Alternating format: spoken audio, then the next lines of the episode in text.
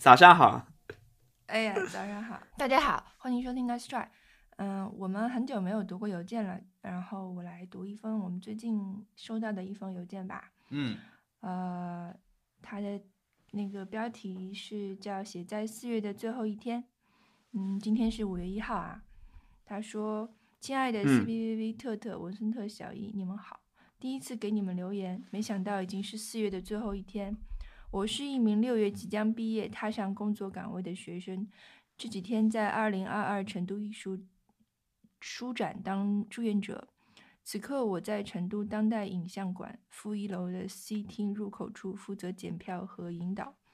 空闲之余写下这封邮件，想给你们留言的原因来的既突然又简单。书展现场入口不远处摆满了花木经纬。森山大道、奈良美智等等人的摄影集和作品，前来观展和购书的人来来往往，戴上白手套，翻着一些珍贵的影集。我想起第一次从 Nice Try 听到类似于荒木经惟、佐藤可日和等人的名字，想起文森特分享的关于在书展买书不幸被骗的经历，突然间又有一种迷茫和失落，不知道此时此刻你们都过得怎么样。不论是在国内还是国外，希望新的一个月可以带来新的开始。希望你们一切都好。呃，展厅外走廊的走廊旁的三角梅开得异常热烈。虽然昨天在穿短袖，但还是禁不住感慨：这就是春天吧，春天真好。希望美丽的花带给你们一点点的快乐，也祝你五一劳动节，也祝你们五一劳动节快乐，平安顺利。期待下一期 Nice Try 听到你们的声音。呃，最后附上几张照片，他拍了一些他在书展的走廊，应该就书展拍的照片吧，有三角梅啊，还有一些书的照片，我们到时候分享在 Show Note 里分享给大家。嗯嗯。当然，下一期会听到我们的声音啊，就是你也不可能听到别人的声音，对吧？你在 Nice Try 听不到别人的声音，你难道想听到熊小木的声音吗？你在而且在你听到过毛东的声音啊，对吧？你在 Nice Try 总之总总是会听到我们的声音的，所以嗯嗯，只不过不知道什么时候。他他写的特别好，但是他。他像我们其他的读者来信写的一样好，但是我在这个时候读到，我会觉得，嗯，挺感慨的，所以也跟大家分享一下，就是春天还是有一些好事在发生吧。嗯，这颗三角梅确实挺大、挺好看的，大概有三人多高的三角梅。嗯，因为旁边有一个参照物啊，有一些人。我觉得我喜欢这种，怎么看到了这个。这些摄影集就想到了文森特被骗的经历，这种对 对对对，我就特别喜欢这种角度。嗯，其实我不是在书展被骗啊，是在一些书店被骗。天呐，你知道我现在在就是靠前的群实在是太多了，通常就是我只要翻两下就可以找到 Nice Try 我们的这个群，但我现在。想找 Nice Try 群就非常非常的难，因为我大概有三五十个团购群。天呐，我我现在我们小区里面也开始分出很多这种群了。嗯，应该现在全上海都一样吧？就是至少很多人的小区，因为大家对团长也有共识嘛。嗯，不同的团长就是干不同的事情。嗯，团不同的东西。你对这些团长的工作有没有什么看法？有没有他们有没有？我觉得，如果是合作的可是会会不会对这些团长的工作有所看法？可可能他会梳理一下吧，是吧？会整理整理大家的工作流程什么的。但其实已经很多人很厉害了，很多人是很会工，很多团长本身就是工作能力很强的人。嗯，他会写写 SOP。把整一个工作流程写下来，让所有人都都按照那个规则做事情，嗯，很厉害，很厉害。我们中国也有开始有团地，是不是？团地，因为因为佐藤可士做过一个项目，就是把团地的小区做改造。嗯，团地就是日本某个时期的一种大型，其实就跟我们各种新村很像。嗯，就是上海。是对，包括全国各地都有嘛，各种工人新村很像。嗯，嗯，就统一造的一批类似宿舍的东西。哎，呃，嗯嗯，简易公寓楼。对对对，觉得功能是让当时嗯开始多起来的这种人人能能够住得下。其实就是方便大家上班。嗯我感觉就是你你你的生活工作就结合在一起啦，就就不用通勤这么长时间。嗯，其实通勤还是还是好像还是要尝试，反正就是大家都住在一起，工作的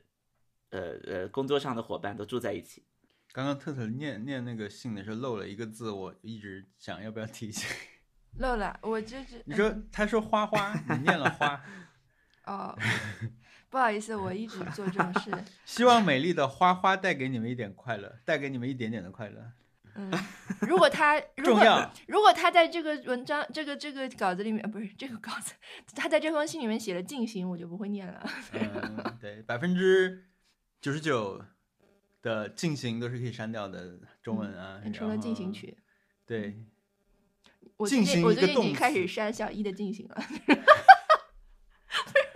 真的吗？对，我就终于迈出了这一步。就是小一今天不在了，所以，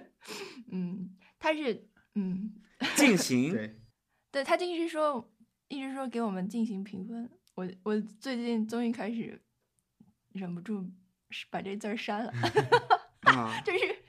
我我我以前 看稿子，我会把稿子全删，这些字儿全删了，然后现在开始剪剪剪辑，也把剪辑的字删掉。我我上次看到一个台湾的服务员用语，那个太夸张了。我来念一下，这个这个很有意思。说嗯不知道从什么时候开始，台北的服务人员流行起这样的口语风格，像在今天在某餐厅服务员上菜时听到的。服务服务员上菜说：“对不起，现在为你做一个上菜的动作。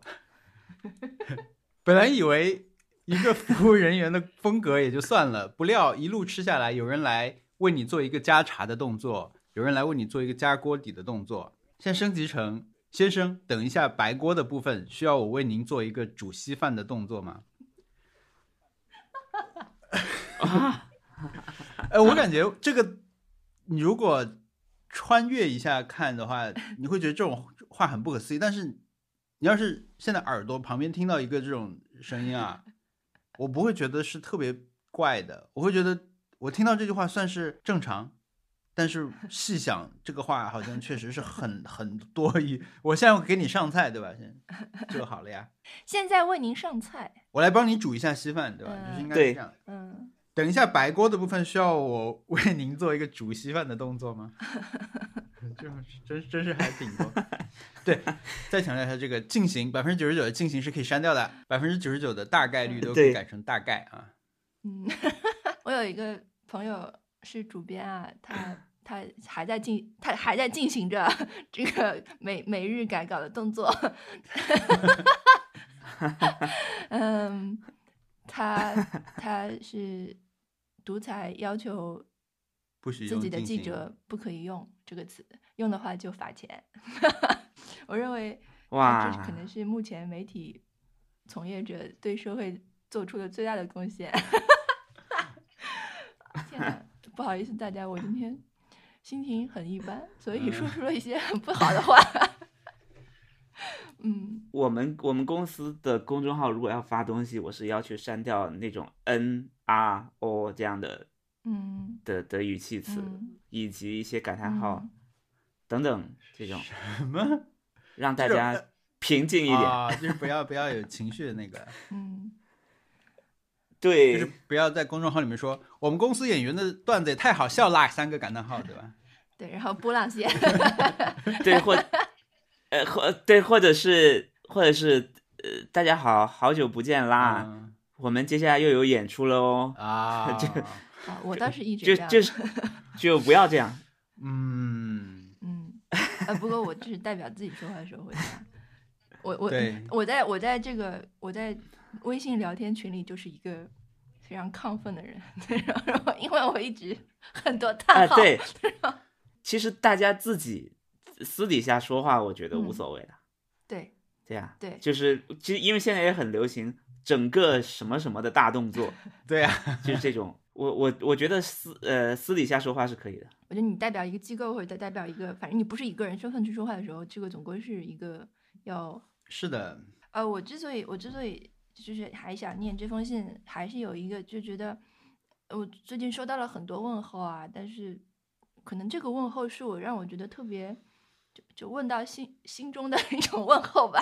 嗯 比起比起嗯各种电话啊来说，尤其是比起各种电话，就如果不在上海的朋友想要问候上海的朋友的话，可别打电话给他们呀。我觉得好像这样的，当然这样的就是朋友间可能非常少，但是我接到很多亲戚这样的电话，我真的是深恶痛绝。就在接着这个电话的时候，保持平静已经很难了，所以我觉得别打电话，写个信吧。我觉得要是亲戚能写个信给我就好了。邮件对吧？嗯，对，写个写个嗯邮件电子邮件。嗯，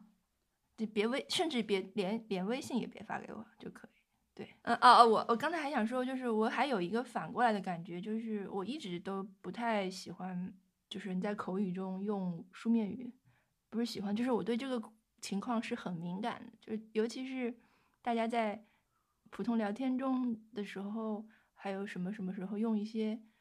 嗯官方的词汇、官方造出来的词汇，或者是官方语言的话，我每次听到我都会嗯，就是后背一紧的感觉。最后就是最近就天天紧，我的肩肩膀已经嗯很硬了，因为因为一直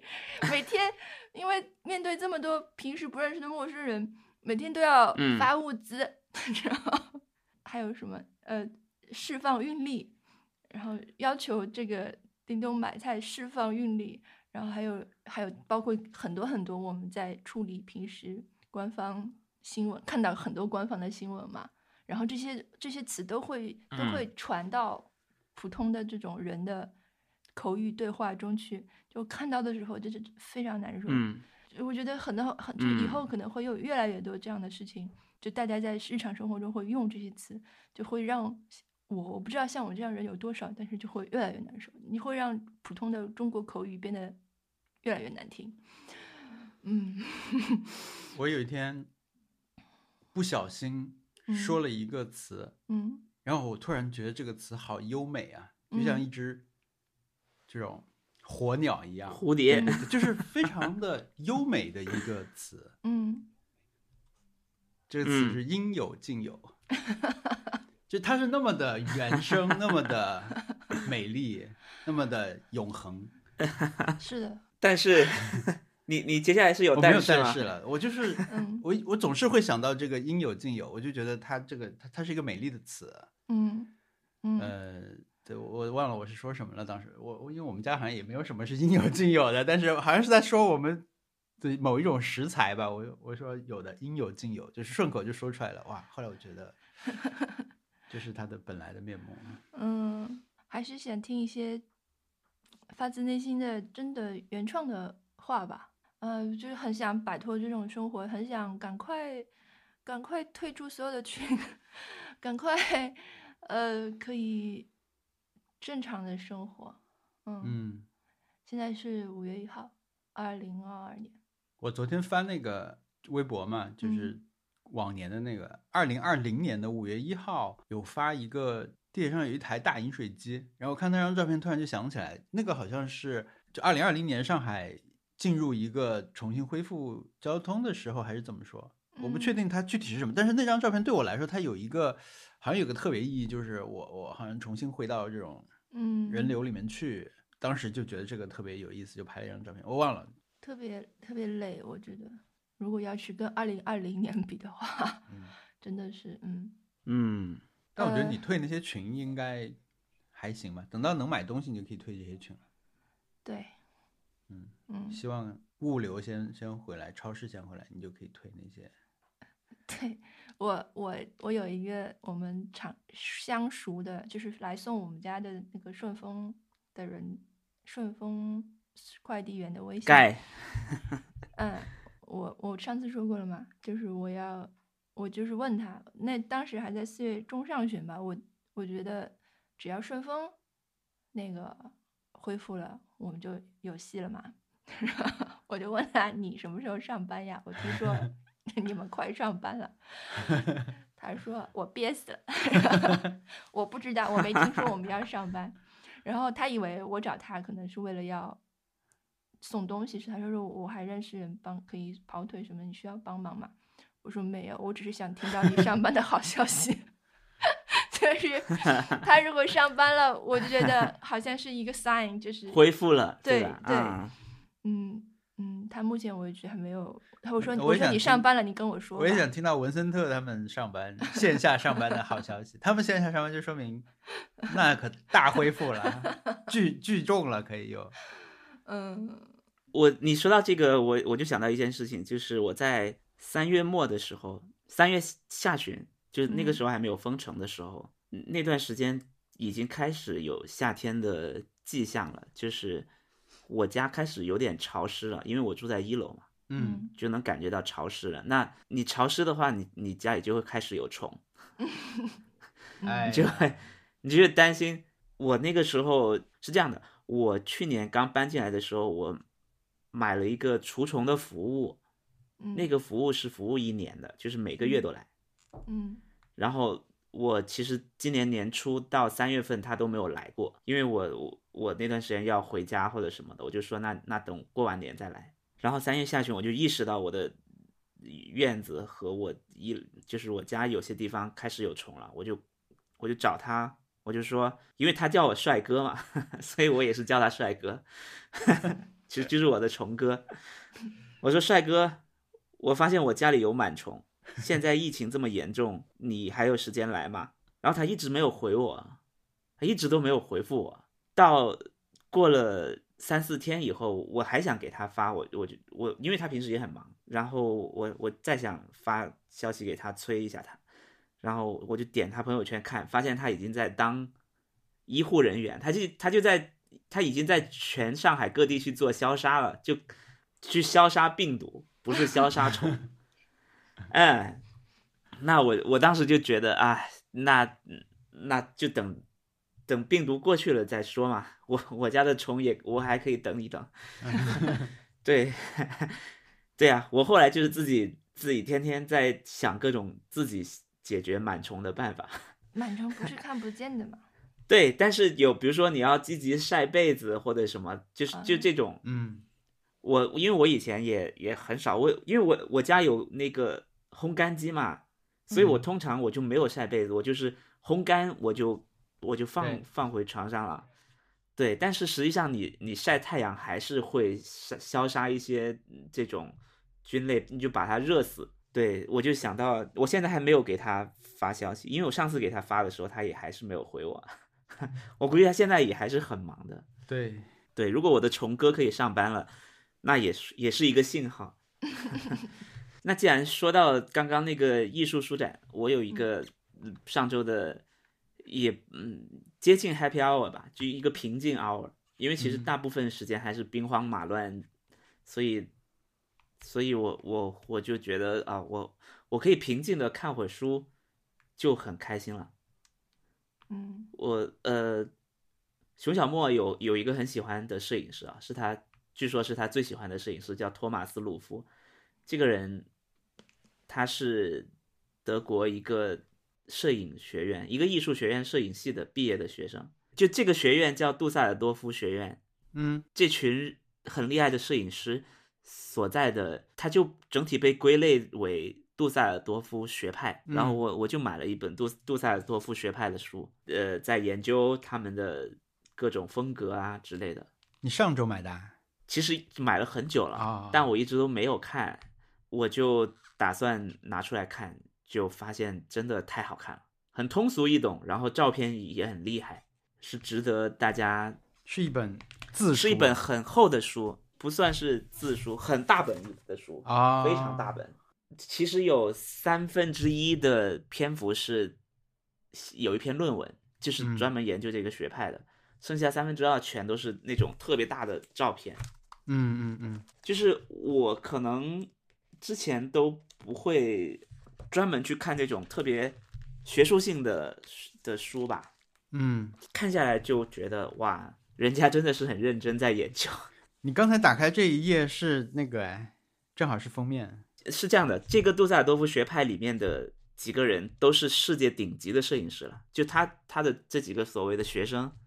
然后之前曾经有过一个事情是，我我记得应该是五六年前吧，世界上最贵的照片就是这个学派的人拍的，嗯拍摄这张照片的人叫古斯基，安德烈亚·古斯基。这个人他他是个德国人，然后他拍了莱茵河，然后就把莱茵河对面的那些工厂全部批掉了。他是批掉了，，what？然后对，然后就把照片拿出去卖，然后就就是当时是全世界最贵的照片，大概有我我现在想不起来了，我呃大概几百万还是几千万，我嗯，忘了啊，它就是一个艺术品。呃，它的照片基本上都是几米大的，它是可以输出成一个画廊一面墙这么大吧？嗯，那我有两个问题，一个就是他为什么要把工厂批掉？出于什么创作上的？其实我也不知道，这个 因为因为这本书里面没有讲这这那那个作品，就是就是莱茵河那个作品，它叫莱茵二号，那个作品是是这本书之前之后的了，是这本书之后的。嗯啊，所以这本书里面没有讲，但是赵阿蒙有分析过。我当时我记得一七年还是一一一六年的时候看过，但我没看懂。OK，那嗯我回头去看一下。，对，还还有就是杜塞尔多夫学派的这个是说有嗯一系列的摄影师，他们都是这个属于这个学派的，对不对？对，它是一个学校带来的吗？还是说一种风格啊？怎么样可以算算进去？其实我其实是这样的，这本书研究这个学派的人，其实他也没有定论，他只是说，正好这群人都是在这个学校里面出来的，然后这个学校里面的老师，呃，是一对夫妇，叫贝歇夫妇，他拍的照片就是我我刚好有那个人的的摄影机，我拿我感受一下，这个贝歇夫妇他拍的照片其实非常的冷，他所有他这本书叫 Basic Form。嗯基本的形状。实际上，所有的照片就是这样的。他他就是把德国所有的，也不是所有吧，他他反正他在欧洲能看见的水塔、各种相同的建筑，他全部都拍了，嗯是以一个非常冷的、非常冷静的方式全部给它记录下来，就是类型学的拍法。这个在以前其实很少人这么做，而且他是故意放在一起比较，然后让你去不要只看一张照片。嗯就是你你一定要一起看多多好多张照片，然后去去比较。然后这个这个书里面，这个学者他的分析是说，如果很多人还在追求那种另一个学派，就是当时各种新闻摄影很想要的那种冲突，就是一个一个照片就一个故事的那种风格的话，那这个学派的人做的完全是另外一种风格。嗯就是它让你以前看照片的方式全都无效了，就是你不能再找一个冲突的方式去看一个照片，他因为他你这样看可能会觉得很无聊。然后这个学派的人拍的东西都是很冷很冷，感觉是是计算过的。嗯，贝斯夫妇是吧？他们叫贝歇夫妇，贝歇夫妇，就这个学派的老师叫贝谢夫，他们就是专门去拍这些水各种水塔建筑。水塔对各种房子，他们是不是就是演那个花束般的恋爱的那个男的？哈哈哈不是他们，那个也但是那个也是拍水塔。对，但是不是他们应该我因为因为我我对这两个人还是还是稍微有一点了解，但是在看《花束般的恋爱》的时候，好像没听到他们的名字。这个学者只是说他把所有跟这个呃老师，所有这个老师教出来的学生都放在一起去看。都他，因为他们都毕业于这个学校，然后他们好像都有某种程度的共同点，就是他他们在做实验，嗯他们在改变你看以前那种新闻摄影照片的方式。我其实讲的很不专业啊，因为我毕竟不是研究这个的，但是我我只是努力的去理解它。放在几年前，我肯定我也不爱看这种风格的，我可能就觉得啊，有什么好看的，就就几乎每张照片都一样。嗯比如说他的其中一个学生托马斯·鲁夫，熊小莫最爱的摄影师，他就拍了一堆给他的同学拍了一堆肖像，拍的很像我们的身份证照片，嗯然后放的很大，放在放在那个展览中。那大家去看的时候也会觉得，我不知道这个照片要干嘛。这个照片里面这个人又面无表情，又一点戏剧冲突都没有，嗯，然后你还放在这里给我看，所以他们这系列照片在做的实验就是让你不要再像以前那样去看照片了。嗯照片可能有一些别的用途，所以所以他们这个学派的人很多都是在做所谓的艺术摄影，他们不是不是那种嗯商业摄影师，他们是搞艺术 搞艺术。我这段时间也看了一本，呃，不能说跟你这个一样的书啦，但是是一本，就我刚才看你翻那个画册的时候，我就特别觉得，我就想起我看的这本书，这本书叫做《漫画里的厉害思想》，是日本的一个学者叫四方田犬彦的一本书，他好像就是写过不同时、不同年代的这这一类型的书，它其实就是在罗列一些。呃，某一个时期里面好的作者、漫画作者、漫画家和他们的作品和他们创作过程。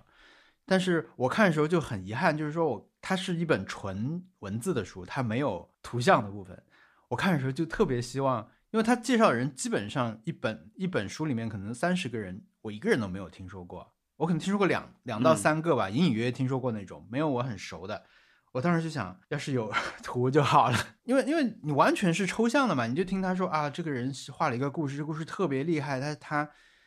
他又用到了什么画风啊，他的画风怎么样，怎么凸显了这个故事的气氛等等的。但是你没有画 面，你就完全无法去想象。所以偶尔我遇到呃我很感兴趣的，我就会去搜一下图片对照来看一下。可能别的领域也有啊，但是我在日本的这种文化界看到过挺多这种书，它其实就是把这些人给你介绍一遍。介绍的时候会说，嗯，他怎么出道的，他后来画了什么作品，这作品特别厉害，然后可能里面会举一两个例子，是说这个故事特别好，所以他把这个故事脉络给你讲一下，文字去写一下。我不知道是说出于版权原因限制什么，还是什么，他没有办法把那种图片也配上，让这本书显得更好看，还是说他们的这种类似也不算纯学术啦，它就是一本这种类似编年体一样的这种书，他就会这么去。一个个写，因为我以前还看了一些什么，呃，香港有个学者叫舒明，他是研究日本电影的专家嘛，他有一本叫《平成年间的日本电影》，那本书以前就一直只听到名字，觉得好想，嗯，好想看啊，就平成年间的日本电影这几这几个字组合在一起，因为我一直很喜欢日本电影嘛，我就觉得肯定非常厉害。结果当我后来实际看到这本书，后来国内也出了这本书啦。他真的是把电影列出来，他把重要的电影和导演列出来，但是这个导演他写的非常简单，你可以说没有带任何自己的看法和评论，他就是说有一个导演岩井俊二，他拍了《情书》，《情书》这篇这部作品，他的故事讲了一个什么什么就好了，嗯，像个资料库一样。但是他的啊搜集和他甄选这一步可能就是很重要，而且在可能在以前你维基百科没有那么发达的时候，可能这种一本本总结就很厉害吧。好，特特回来了。我们刚才先先讲了一点杜塞尔多夫学派，他给我看了一些他的画册，然后我现在在讲那个漫画里的厉害思想。嗯，反正那本书一开始他就说六八年开始吧，他就说六八年世界形势是怎么样的，在那个时候呢，日本开始嗯出现了一些很厉害的漫画，然后他的那个前言里面有一句很厉害的话，就是说不是漫画把厉害的思想给表现化，而是漫画本身就是一种厉害的思想啊，就是他前言的最后一句话，写的很好。后来看呢，就会发现这个四方田犬彦老师啊，他写的是很好的。我觉得你要把一个漫画家的生平浓缩在五四五页的书书里面啊，很难的。你要把他重要的事情都讲讲在里面，然后还要选几个他的故事出来讲给你听。我觉得这件事情很不容易做到，但他写的很好，而且它里面有一些句子写的真的是情感非常的充沛的那种，让你觉得很感动或者很热血的那种话，没有任何画面，他就讲这个。漫画里的一个某一场面，我觉得写的都很好。然后他提到的几个我注意到的作者，有一个叫做佐佐木马基，呃，他当时是跟手冢治虫有一个，他被手手冢治虫骂了，因为他手冢治虫是一个大力推进漫画商业化和流行的一个作者嘛，你可以这么去理解，就是他就像斯皮尔伯格一样，他就是说我们的漫画画给大众看，大众。要一定要能接受这些作品嘛？你要你不能弄大家看不懂的东西，这是他在嗯批评佐佐木马基的时候的一个论调，就是他专门写了一篇文章来骂他，意思是说你有你你要画这样东西 OK 的，但是这样东西推向大众是不负责任的。他他是这么去批评这个现象的，嗯因为佐佐木马基他画的一个东西嗯是、好像叫天梦见的天国吧，好像是有有一篇有一部作品，我很想买这个，但是我搜了一下买不到。这个作品它就是由一格一格的没有联系的画，就单幅的漫画，你可以这么理解，它没有剧情上理解，也没有人物上可能也不通用，但是呢，它就是嗯把这些东西串在一起，连成一本作品。这这些你看上去没有关系的一一幅幅单张的画，它到底是不是背后有个大故事？按照描述来说是没有的，但它就是把这样一个东西做做成一个作品刊出来，在当时就很有冲击力，因为大家看不懂，但是呢又仿佛又有点东西，所以我我以后有机会买到他的作品的话，我会去买一下。他好像还有一个是说他把那种一些名人画成漫画版，就是世界嗯政治经济都有的这种当时的名人画在那个格子里面，然后他们的那个气泡对话气泡里面的文字全部换成什么星星啊、方块啊、什么符号的一样的东西，就是也是他的某一篇作品，然后他就是做这种这种东西。但是后来我就实去搜他呢，就发现有几个我感兴趣的地方，一个是他他那个我刚才说那个没有联系的那种画格那个作品里面有一有一个狼，好像是经常出现一个狼的形象，那个狼每次出现就说 “k”，就好像是嗤之以鼻那种语气吧。就那个狼，你你也不知道他看到了什么，但是那个狼就出来一下就说 “k”，就切的那种意思。是不是有点像我刚才的？对啊，我就觉得这个狼很有意思。然后他好像现在他帮村上春树画封面吧，好像是，就他变成了一个也可以做一些这种啊类似绘本的这种。然后还有，嗯、我在看这本书之前，印象很深的一个作者叫拓殖一春，因为去年国内出了一本他的书叫《一男的青春》，就这个，嗯、不是一嗯般漫画的开本啊，好大一本啊，好重啊，反正就是一个，对，就不是普通小漫画那个版本，就是这个看上去特别大，就像一个 iPad 那么大吧，你像有点像 iPad 看漫画的感觉。我当时买了这个以后，一直没有开始看，因为它是这个一个一个日本的那个杂志叫做 Galo，它是 Galo 的代表的漫画家之一，可以这么去定义它。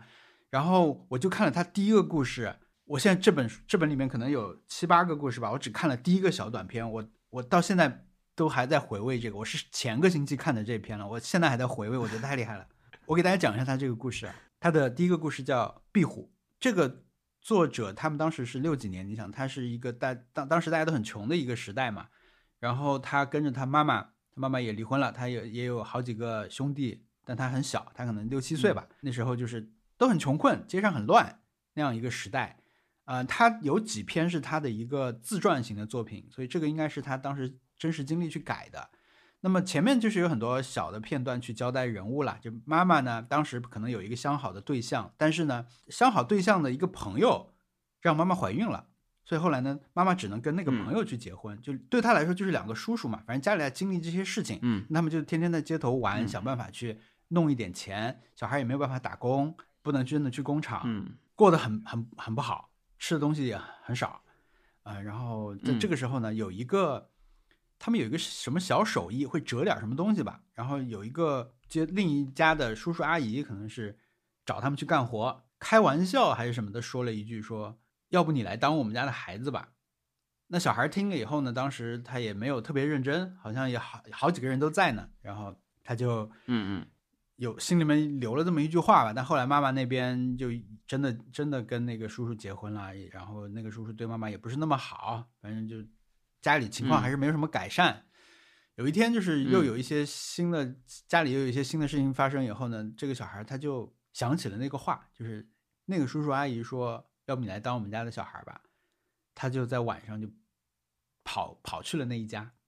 就往那家跑过去，啊结果被吃了。没有，结果他到了那家的院子吧，那家的门上面有一个灯，有一只壁虎爬趴在那灯上，那就显得壁虎特别大嘛，因为影子特别大。嗯他看到那影子以后，他就被吓跑了，就就就就离开了那一家，这一段就结束了。然后这这一篇漫画的啊名字就叫做《壁虎》，我觉得嗯这个名字和这个结尾特别厉害，它就是嗯特别巧妙。因为我买这本是他带了一个解析，相当于是出版人的一个给你的一个解读吧。我觉得他的解析嗯写的也很好，意思就是说这个话对小孩当时这个小孩来说，他是到底是认真还是只是开玩笑，或者是小小孩到底怎么在心里面去掂量这句话？那最后呢，他竟然是嗯被一只壁虎一看就吓回来了。我觉得这种微妙的地方太厉害了，所以我就嗯还一直就在回味这一个故事，还没有能够打开它后面的一篇。所以哇，太好了，我觉得这个故事真的，嗯，他收在那里和他叫这个名字这一点真的是太厉害了，嗯因为他的画面并不算是那种，他他你看他的画面就是这样的，啊啊啊，他的画并不算确实不是流行的那种，对啊，对啊，因为他那个年代，其实大家都在努力的开创东西嘛，那这是他的自己画的一种风格。嗯，而且那时候的人画还没有那么努力的去磨练画技，可以说《进击的巨人》都画的比较好。其实现在像比较流行的画风以外，就是我会觉得 Jump 或者是那些比较那那几个漫画大刊以外的漫画家有在画一些很实验性的东西。我觉得松本大洋就是很实验性的漫画家，他的但是他的画风也不是那种大家都能接受的，就有有大家会说你画的人好丑啊什么的，啊，但是但是你就会能发现它里面有很很超出原本那个格式的地方，而且做的很漂亮。那这种我觉得松本大洋已经算是比较好理解了。其实之前我们去年不是有聊到有一个漫画家叫高野文子嘛，对一根棒，其实高野文子我就好几篇我都看不懂。呃，是的，是有那种你不知道它整体是要讲什么，甚至是有一些对，你会觉得这个像一篇没有写完的东西，它在结构上面不是那么追求完整。但高野文子画的对呀、对他画的好，他画的好。对他，他绝对是很超脱，然后，呃，完全是他的风格绝对是独特的，你一看你就知道他跟别人是完全不一样的。他是那种你要去学的，你稍微要学一下他怎么去讲故事，你才嗯可能更好理解他。不然，我真的他最有名的那一篇，我又忘了叫什么棒来着。一根棒就是讲茄子那个故事呀。对，茄子，对，就那个故事，我真的看了好多遍，因为它不是那种突然间这里要有个钩子勾引你往下看的那种，它就是很按照自己的节奏讲到哪就算到哪，嗯，所以我我我看了，而且我中间我会疑惑，那个故事它的梗概是这样，为了让大家听起来不要那么无趣啊，就是我稍微讲一下故事，就是有一个 男的突然有一天呢遇到了一个穿越时间的人，或者是一个外星人，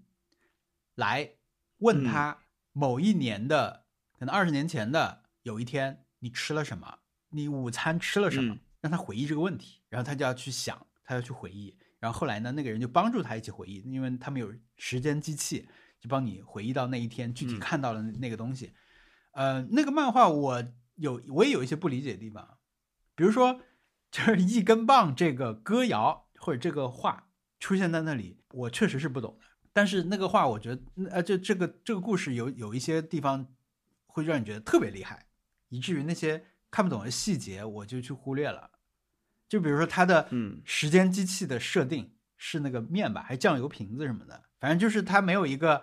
高级实验室，它就是用那些东西来对实实现的那种让你去看到过去啊什么的。还有就这种整体的说你，因为穿越某种程度上的穿越是个流行的题材，但是他那种穿越的方式和最后那个名场面的呈现，最后就是他帮你相当于是全息的复原了当时的一个画面嘛，你可以看到多近嗯都可以。你当时没有看到那些画面，二十年前的四四月几号的那个画面，你都能现在都能看到那种那种幻想的感觉，我那是很厉害的。但是具体让我去讲，我也讲不清它它到底是怎么回事。还有就是那个一根棒那首歌谣到底是什么含义？对，讲不，我我真的我只能说，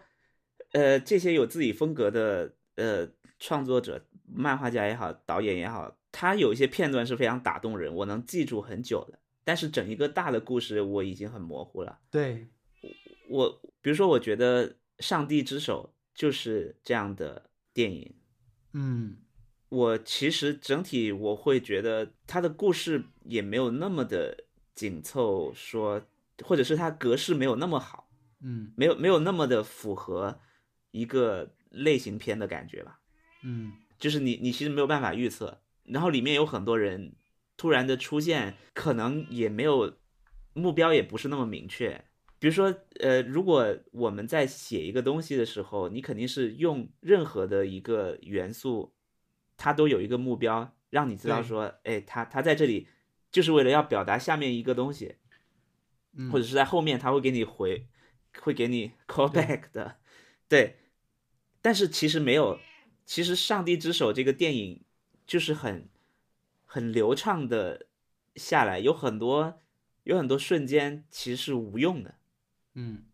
就如果很从很功利的角度来看，它是没有用的。对，但是那些那些那些画面又很美，嗯我就是记得那些画面。但是整体你会发现，它其实拼在一起不是那么的符合一个工业产品吧？一个就是这个导演本来他的作品就是都没有那么商业，还有就是这这是一个类似于一个少年回忆录嘛，那可能就是嗯。比起说你加上这个人是为什么，可能最后就是说我留着这个人我不删了，我就不删了这个，他可能想到了很多东西，他就把啊好像没有没有那嗯么重要的东西他删掉了，但是留了一些，我感觉我这么去理解，嗯，我觉得这还这个电影还蛮对我来说蛮印象深刻的，重要的对观影嗯体验。对嗯对对，而且这个已经比《绝美之城》什么的要脉络要清晰了，对，或者说，其实《上帝之手》，我在看的时候，我我总是觉得，我看到后半部分，我觉得它应这里应该已经就是结局了吧？嗯结果发现也不是，后面后面原来还有一段，这段更精彩，这段肯定应该是结局了吧？嗯，啊，然后他也告诉你，不是，后面还有东西。对，哇太厉害了我我现在你去反推的话，我就会觉得说，为什么拍这个电影？这个电影一开始起源故事是什么，或者最核心要讲的事情是什么？其实一句话你也讲得清楚，就是他们家出了一个事故，但是他就是事故前后的铺垫做得都特别特别足，以及在这个嗯事件相关这段时间里面，就是核心人物就是他们一家人嘛，一家人每个人遇到了什么事儿，最重要的当然就是他遇到的事儿，但他他嗯。但他就把他那些更多的亲戚也放了进来，把城市也放了进来。嗯。但我最近的感想就是，我有两个作品最后最近会让我有点想到跟刚才有一点点相似的一点的事情，就是你当时看了，你有你有喜欢的地方，你有印象深刻的地方，但是整对这个嗯。整体对你的影响是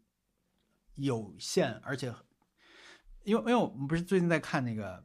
Better Call Saul》嘛，然后《Better Call Saul》第三集嗯。特别厉害啊、然后但我印象深的是 啊，对这主要是我不是我们，对对，我跟小易，因为我们小窗有聊，他说第三集太厉害了，我说对对对，有一段台词要圈出来，以后要背诵的，他说他马上就背出来给我，对对对。但这个这一集的有一个厉害的点是，他除了这一集的人物啊什么写的特别好，然后拍的也特别好之外呢，他还是跟这种呃 Breaking Bad 的宇宙有一些共鸣，就是你如果能够嗯从这种两部的这种概念上去看它的话，你会觉得它还有一些别的含义在里面。呃，然后甚至是说，因为它是前传嘛，那个那些故事会在后面发生，这个我觉得也是会影响到他们这个编剧以及你对这个编剧的呃赞叹的。但是我我只能到这个程度了，因为很多的研究这个剧的人，他们会说，因为我听了基斯的播客啊，那第一期的播客就说前两集里面有一些画面，就是会让你直接想到 Breaking Bad 第三季第七集的那个某一个场景是一样的，拿枪指着头是一样的，我就觉得我这我我做不到这个程度啊，就是 我也喜欢名场面，我也喜欢这个剧整体对我的影响，但是就算是我很喜欢的作品，我也很难对它再去如数家珍这样去我要不要再去去看一遍，这样我能那个。嗯，但是好看的东西那么多，对吧？我觉得也有点儿，我完全能理解那些要去回顾以前看过的特别好的东西，以及实际去执行了的人，嗯，我我很羡慕，我觉得做这件事情和去消费新的东西都不亏，而且做这件事情的回报可能更稳定。对啊，这周那对个播了一个叫《We Own the City》城市主宰人，这个是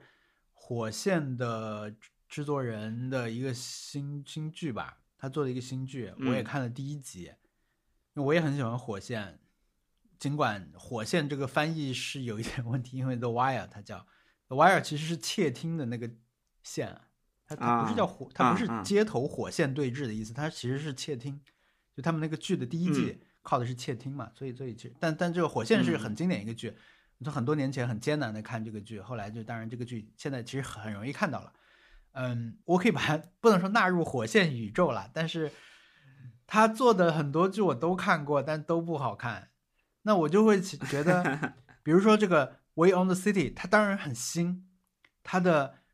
社会问题是新的，它的社会现象是新的，因为他还是回到了巴尔的摩，因为火线讲的就是巴尔的摩的街头的事情嘛，那他就是嗯在巴尔的摩的现在的境况就很震撼啊，两个警察在在街头按倒了一个黑人，嗯对吧？然后所有人都拿着相机在拍他们，拍到后来围着他们拍，他没办法了，他们说你们自己自治吧，他们他说那你们来管这个贩毒的人吧，警察起来走了。嗯这是新情况啊，这是火线没有的新情况啊。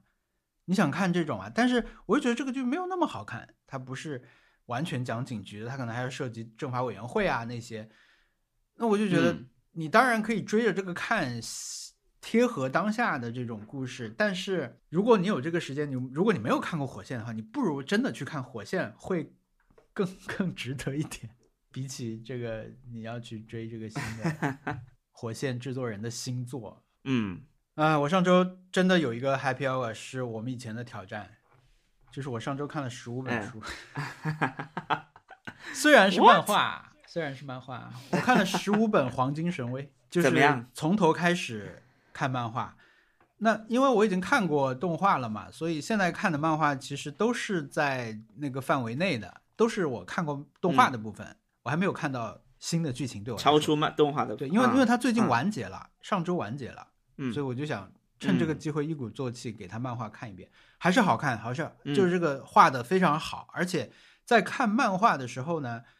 动画已经感慨过一遍的事情，又可以重新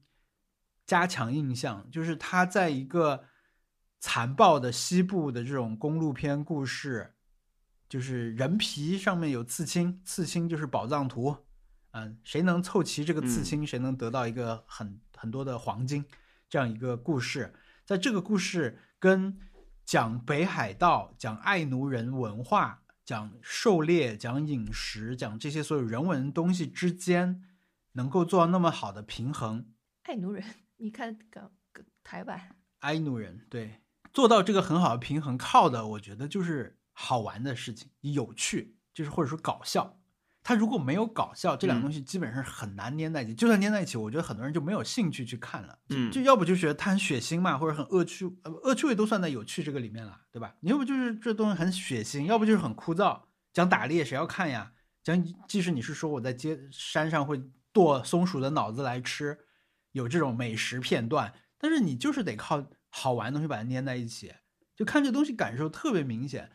那个也是，迷宫饭也是的。迷宫饭虽然它设定已经很奇幻了，就是狩猎怪物嘛，但是它好玩啊，它角色动作、表情、台词都太好玩了。我觉得就靠这些东西才能把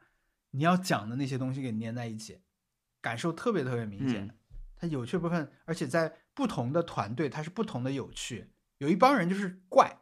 就是全是虐待狂和受虐狂，但是他们还是好玩，就感感觉这个东西有有意思。包括我们看那个《Slow Horses》最最新一集也看完了嘛，他其实如果把这种嗯贱台词去掉，这故事我也不要看的。这故事有一些很夸张的地方，不真实的地方，然后还有很很吓人的这种，但是呢，这些所有东西都包裹在好玩的台词，特别特别贱，一种新颖的嗯，好玩。同事之间说话怎么那么难听？怎么能这么难听？So mean。对啊，就是得有这些东西包裹着，我们才能吞吞那个那个他他想要给你讲的一点那种那种内核的东西。我的感觉，嗯那他说不定就是想好笑，只不过是找一个他他得找个故事，呃对吧？对 那个，我记得去年大家都说那个《东城梦魇》，很多这种嗯年终评价就说《东城梦魇》这个剧，因为他他讲城市讲啊讲那小镇讲讲的好嘛，大家就忽略了嗯这个推理的部分。好像我听他们说，意思就是最近几年都是这样的，推理的部分不是那么严谨，也没关系啦，因为重重点要给你看人情，给你给你看小镇，给你看人物。那我当时看我就想，有没有推理好一点的，我可以看一下，就有没有还是很重视 那个案子本身的，对吧？现在大家就觉得案子一般般了，可能真的重点都到了搞笑和小镇上，案子写不出了。嗯，假面饭店，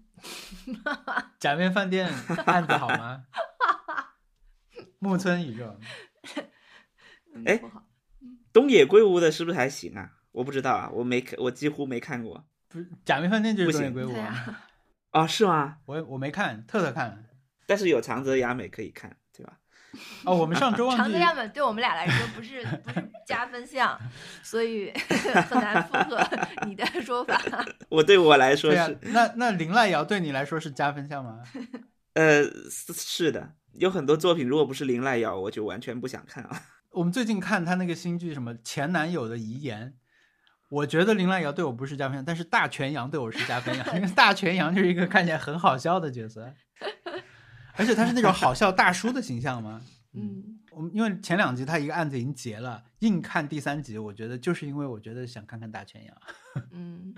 但是新季新新日呃新一季日剧木村拓哉还是可以的，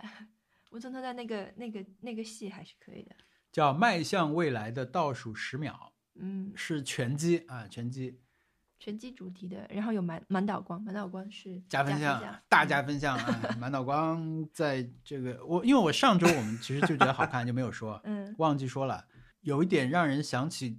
对不起青春》的一个角色，就是因为满岛光在哦《对不起青春》也是一个老师嘛，对，连打打也是扮都一样短发的，嗯对，而且他故意演了一个这种身体语言很丰富的一个老师，嗯，他这个角色我觉得特别好，嗯为了这个角色看这个剧是 OK 的，因为你一开始说到木村又有一个新剧，这次他演的是拳击手，那这个故事对你来说已经殿下基调了，对不对？对木村演过太多这种职业的人啦，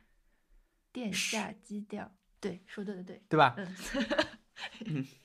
有点，我以为你说反了，是吧？电击，因为因为木村的这种演员的形象和他的以往的角色，会让你知道这是一个消沉的拳击手，因为他年纪大了，他也不可能演新人拳击手，对吧？会让你觉得这个故事你已经可以预料了，但是看了第一集，发现还是不能预料，因为他其实讲的是学校，那就好看了。嗯嗯，本本来以为是一个励志苦哈哈的故事，结果没想到是一个轻校园轻喜剧，所以就就一下子很很开心的。对啊，嗯他讲的是学生的这种打拳击，我觉得就当然他可能后面走向也会不好看，对，也可能会无聊，但是我觉得 起码，呃，满岛光的表演和这个角色的设设计是是好玩的。嗯好的，满岛光对我来说也是大力的加分项，而且你对不起青春对我来说也是一个很大的加分项，嗯，那就是其实加了两个了。bingo 划掉两个了。对对对对对，短发满岛光也是，哎，那在一个比如在一个探案剧里面出现了脱口秀演员，对你来说是加分项吗？我觉得应该是吧。就就这个人的出现，会让你觉得亲切？其实也不能这么说，因为我我脑子里面有两个作品，一个作品是《曼达洛人》，啊啊，他那不不是探案不是剧那种，不是那种，不是演员出演。哦，是里面有一个脱口秀演员的，呃，比如说木村这个剧里面啊，某一个学生，他他的爱好是去讲讲脱口秀，脱口秀。哦，不会加分，感觉不会加分。呃，对对我来说就是无感，或者是我倒我倒想看脱口秀演员杀人事件这种，啊，就就如果或者是他，比如说轮到你了，这个这个楼里面有一个脱口秀演员，可能、啊，我我倒我倒想知道他怎么去去，他怎么用他的身份在里面有有一些表现。双层公寓有一个脱口秀演员，就最后一季双层公寓里面有一个是想讲脱口秀的人，还去拍了他的一个现场采访麦，哇，他好糟糕，就在那里笑东京上班族挤地铁啊，就意思说你们你们怎么这么、你们生活怎么那么悲哀，要要去挤那么挤的地铁？What？怎么敢说这种呢？你只能说自己坐地铁的事情，对吧？你说自己坐地铁的事情，你就会嗯火。你去笑别人坐地铁人是不行的。我我们现在什么进程啊？今天 我们还在 Happy Hour，我的平静 Hour 也说掉，也是看了一本书。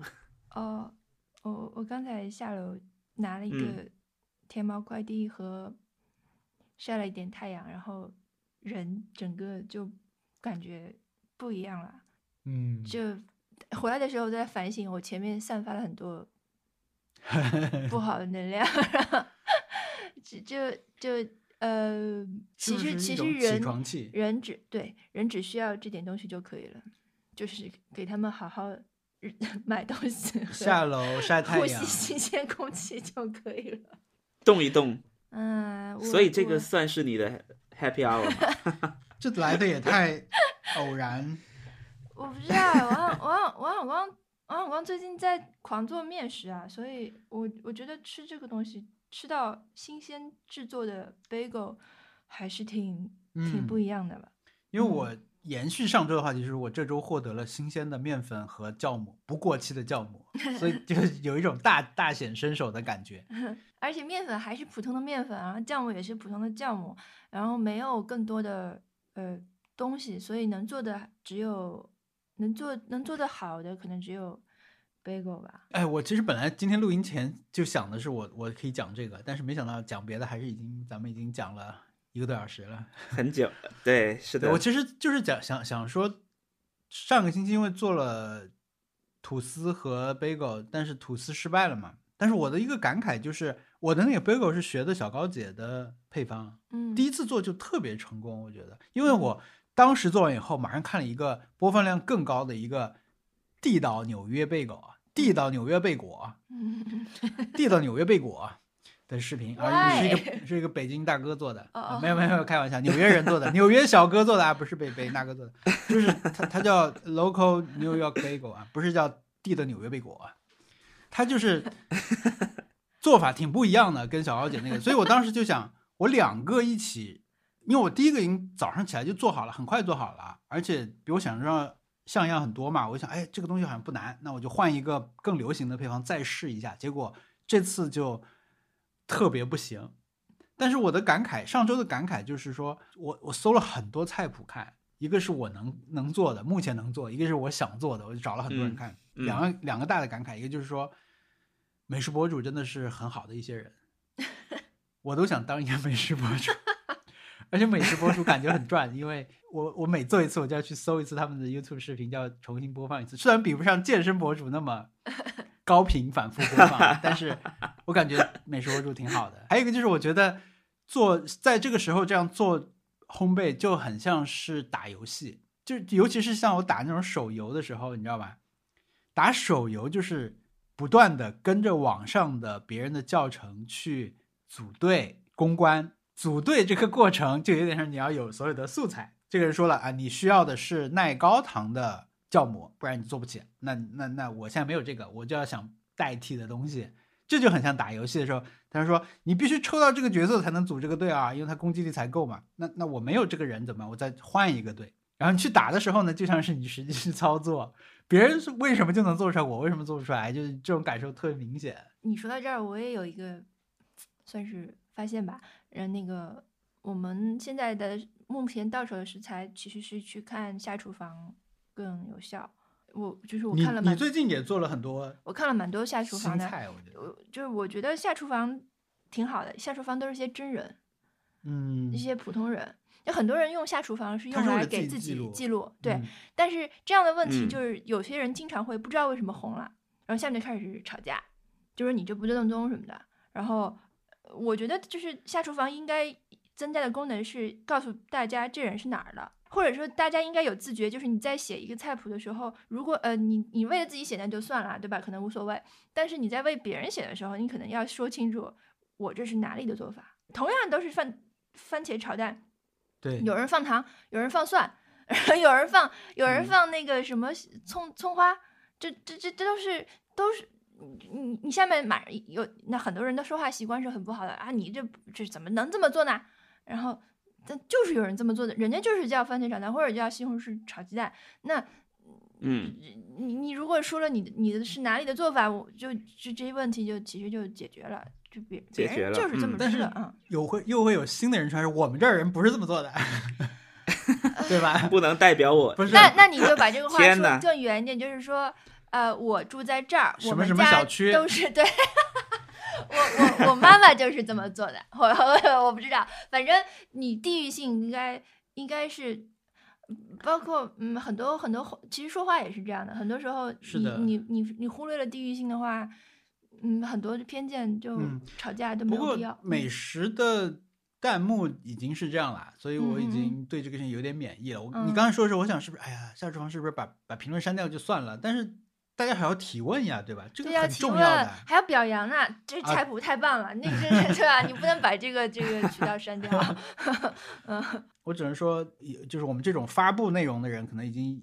有一点免疫了，就是嗯脸皮已经厚了。那有人再来我这儿说你这个不行，我就把它删掉，对吧？嗯，我昨天做这个鳗鱼发了上传了嘛？嗯我这个鳗鱼是说，你买回来鳗鱼以后，你把鳗鱼上面的汁先洗掉，嗯然后加热以后再弄个汁浇上去。有人评论说你这不是脱裤子放屁吗？我马上拉黑，我心里没有一丝波澜。就我们已经习惯了，真的啊，我真的，我我我们已经习惯了。但是呢，我的建议给大家啊，就是这段时间也是这样的，就是如果不是你特别感兴趣，或者说你你对这个氛围有信心的话，尽量不要看评论，因为评论里面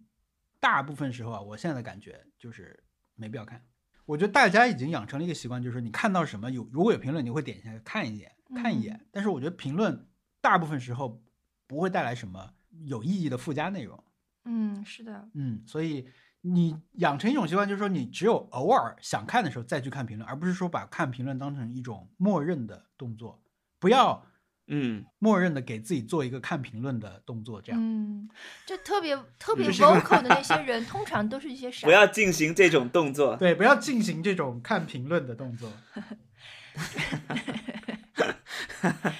扣你的钱。评论的部分不要去做一个点开的动作。嗯，咱们不要给他进行一个点开的动作。Shut up！对，反正这些东西呢，就是呃，如果你你是一个内容创作者，可能看评论不要把它打包进去，嗯你就是做内容发掉。嗯，这你们内容创作者的必修功课吧，不然那我的评论大部分是好就看的，所以我我自己的我也要看的。哦，嗯，那个本兵的评论很好看的。对，就是你找到了这种好爱看的，你就就经常看一看，但是一些新闻啊什么的嗯，就不要看了。贝果吃了吃一，感觉吃一吃一吃半个胖胖一斤啊，很实在的面粉给它吃进去，很满足。嗯，嗯，而且我没想到新鲜的 bagel，我不，我实实际上仍然不知道，就是纽约人纽约人纽约新做出来的新鲜的 bagel 是不是有点脆脆的皮的感觉？但是王小光做的这个 bagel 是刚刚做好的时候是有点皮是脆脆的的，然后放了第二天之后，皮才变软，变成那种结实的韧性的皮。嗯，然后再复烤才更脆，所以我觉得能吃到刚出炉的 bagel 也是一个挺好、挺好的、挺好吃的东西。嗯，嗯，以后这个就叫地地道上海贝果。但要用上海话说，我觉得这样会好一点。这是 Happy Hour，可以嗯结束了吧？你们挑战还要再拖下去？我完成掉吧。我们是我们持续了几周的挑战，就是看到看看一个环境里面什么东西最引人注目。我觉得我这个有点，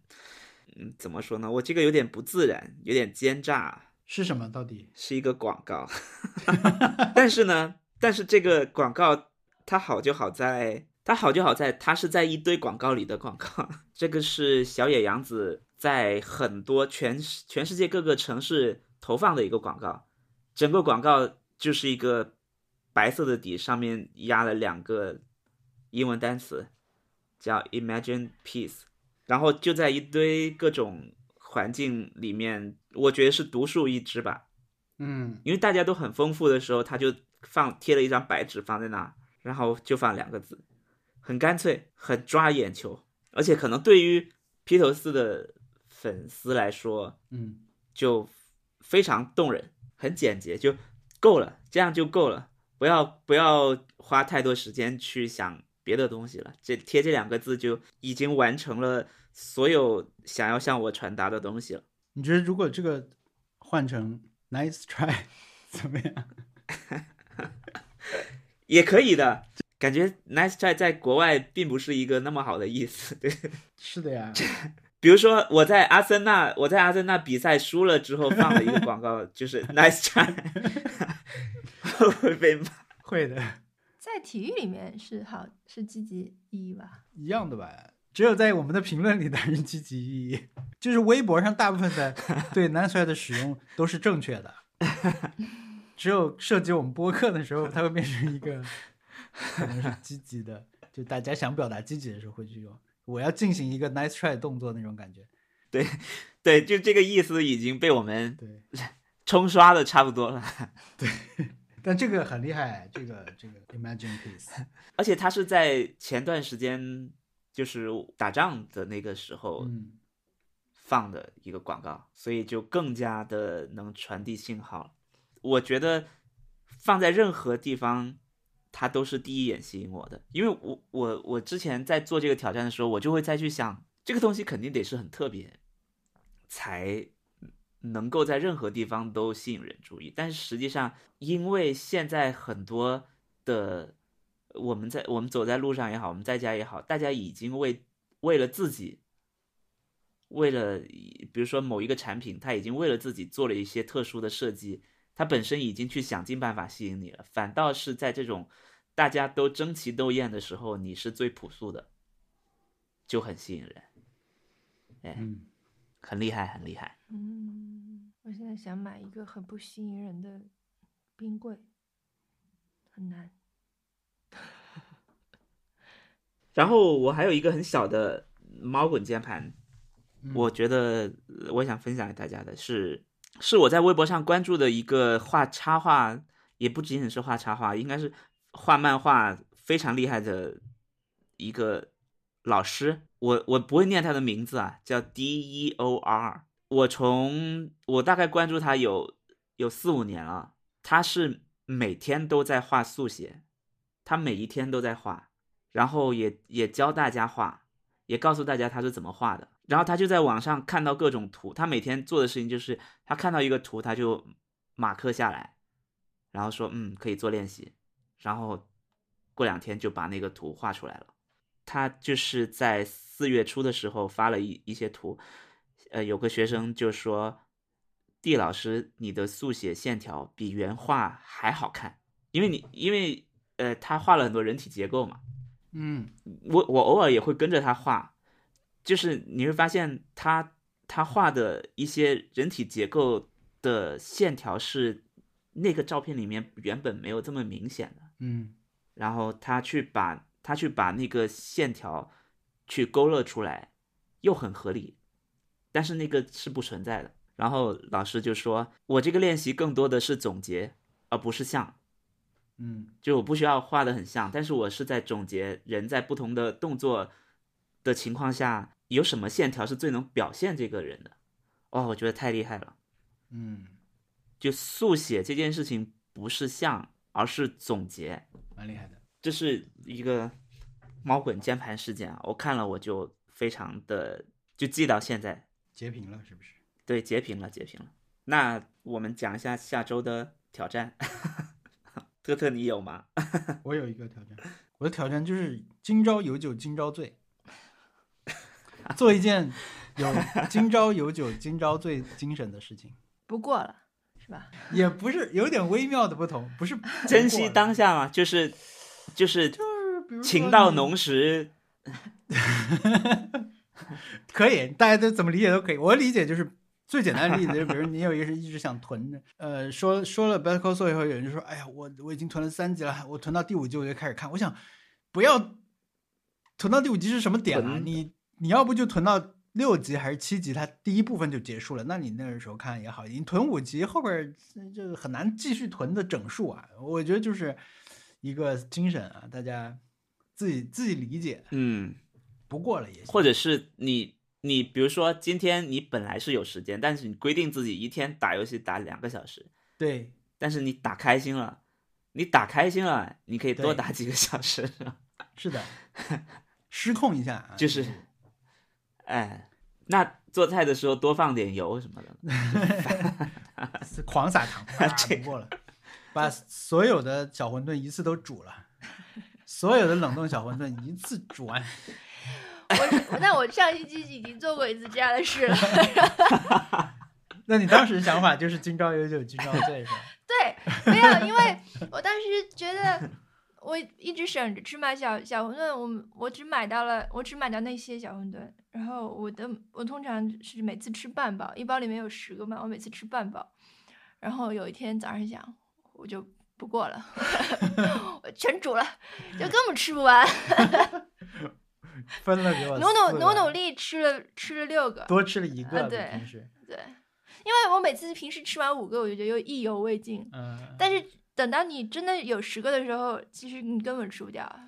所以你算出了自己的量 是六个，没有，其实还是五个，就五个就好了，不然你剩下四个不是很很尴尬吗？嗯可以，我们做一做一，今朝有酒今朝醉啊！嗯嗯嗯，嗯，我还以为是真的要从家里面找酒呢。我想，嗯，我家里还是 刚好有一点酒 对啊，文森特也不用是一杯就醉了。啊。但是那你最近自己在家会喝吗？我不会喝啊，我自己在家是不喝酒的，但是我会喝，嗯，乌龙茶和可乐这种。乌龙茶现在我也喝完了，我这几天已确实也已经到了那种一瓶乌龙茶加一堆冰 的喝法，就主要是喝冰，喝点淡淡的乌龙茶。不知道大家有没有看过一个动画片叫《行运超人》或者《幸运超人》，在在香港叫《行运超人》。这个故事就是主角一辈子很倒霉，但是这没有人喜欢他，天天都都很倒霉。然后突然间有一天得到了力量，变成了非超级幸运的一个 Superman 去打怪兽啊，是一个这样的动画片。然后其中里面有个角色叫天皇巨星超人，那个天皇巨星超人在外面的人看来就是金光闪闪，超有钱，他的招式全都是有钱人的招式。但是后来发现，原来他家里非常非常穷，就是，然后其中有一集就是他们偶尔偶偶然去了他家里，发现他们家的呃还有很多个弟弟妹妹，然后大家那个弟弟妹妹就就说呃哥哥，我请你喝糖罐果汁，然后他说什么叫糖罐果汁？呃糖罐果汁就是就是这个罐子原本是装了一些一些糖的，然后呢，我们不断往里面加水，就能喝到里面的那 那个，就是就着那个味道就能喝到里面那种甜味了，就是很很心酸，但但是 我最近在在喝这种的时候，我就不断的想到糖罐果汁，这 这糖罐果汁也太好了吧！这个故事，我昨天做了 exactly 这样的事情，就是我的蚝油用掉了最后一点，然后里面却是沾满了蚝油嘛。平时我肯定扔啦，昨天我就灌了水进去，用了豪瓶水，对，好瓶水。啊、天呐！就或者是有另外一个事情，就是我的沐浴露已经用完了，已经挤干了，往往里面倒点水，还能稍微洗一洗。嗯，对，这这我我去看看这个长什么，这些天这些战士们，这些呃不对，我只看过，天体战士桑雷多。我只看过周星驰演的《幸运超人。啊，》，他有扮过，对吧？行运一条龙，嗯，周星驰演的《行运一条龙》，但是但是那个那个动画片很好看，真的很好看，特别好笑，是我小时候最喜欢的叫什么超级英雄之一。好想成为幸运超人是吧？我最想我小时候最喜欢看《忍者乱太郎》嗯，我最近看了一点那个《乌龙派出所哦》，，这不是很有名吗？国民搞笑漫什么的，我就去看了他的第一卷的前三话，怎么这么糟糕啊？这个故事就三就是三观就是完全不 OK 啊，因为他就是一个糟糕的警察，就有人来上门来问路，说请问哪里哪里怎么走，他掏枪出来把那人吓走了。哇！而且他没有什么搞笑的目的，你知道吗？他没有说我这是一个铺垫，他没有的，他就是这个人就特别坏，就是一个坏人，真的是一个坏人，就是那种跟他的搭档，这个派出所好像空调坏了吧，他们说那我们去巡逻算了吧，巡逻就去到那种说，哎，我们去那个咖啡馆坐一会儿，就巡逻也不好好巡逻，就去咖啡馆坐着，然后看到一个女招待很好看，他们说我们能不能把这个人带走？是这种程度的糟糕。然后 服务员的男朋友、未婚夫来了，他们在那儿打招呼、拥抱的时候，他们说啊，为什么有个男的对他下手了？然后就就要把那个男的抓起来，结果就引发了枪战在那个、那个咖啡馆里面。然后真的，他们就报警了，真的警察啊，不是别的别的警察就来了，他们就逃出去，就说啊，我们是警察，他们应该发现不了我们，就跑出去。结果跑出去以后，真的被报警来那些人坐在一个警车里面，还有一个司机坐在那个警车里面，他们就让那个司机带着他们去海边玩，就这样一个漫画，我惊呆了。嗯，听你这样讲，我觉得蛮好笑。但是他他完全没有中间什么留梗什么，他就是一些不喜不 OK 的人呀，恶警坏哇蛋，一群对恶警，北野武完全可以演啊，啊！但是后来据说他是因为他连载四十年嘛，他他就是中间经过很多这种转变风格，然后他他他他应该也是有可取之处啊，有一些这种他街道啊那种电线杆那些地方画的是很好的，就确实画的不错。然后后来他就转成叫时事漫画，就是跟当当下的这种事情，他可能变成某种综艺，我觉得是。嗯，他就相当于把这人画成了艺人，然后社会上有什么，比如说年号变更啊这种，或者热点事件嘛，他都可以跟。我觉得可能是这种，而且他是四十年间一次都没有休刊过，很厉害的。天哪，一次都没有休刊过这个，过分了。四十年，嗯，OK OK，还是大家停留在那个《行运超人》这个比较好。我就是 突然想起来。好的，那么我们就是成功的一期啊，本期节目就录到这儿。嗯，呃，这 喜欢我们的节目的话，可以给我们的节目一键三连点赞。嗯、我们的官网 官方网址是 上面有我们往期的节目，还有一些有用的信息和链接。如果你喜欢我们的节目的话，欢迎你在 Apple Podcast 给我们打上五星啊，做所有的播客要求你做的那些事情，这样可以帮助更多的听众朋友们找到我们。做也可以，不做也可以，嗯只要听节目就是一个对我们最大的支持。支持，嗯，嗯，不支持也行，不支持也行，不要说留一些奇怪的话。对对，嗯，请不要再说我脱裤子放屁了。拜拜。拜拜。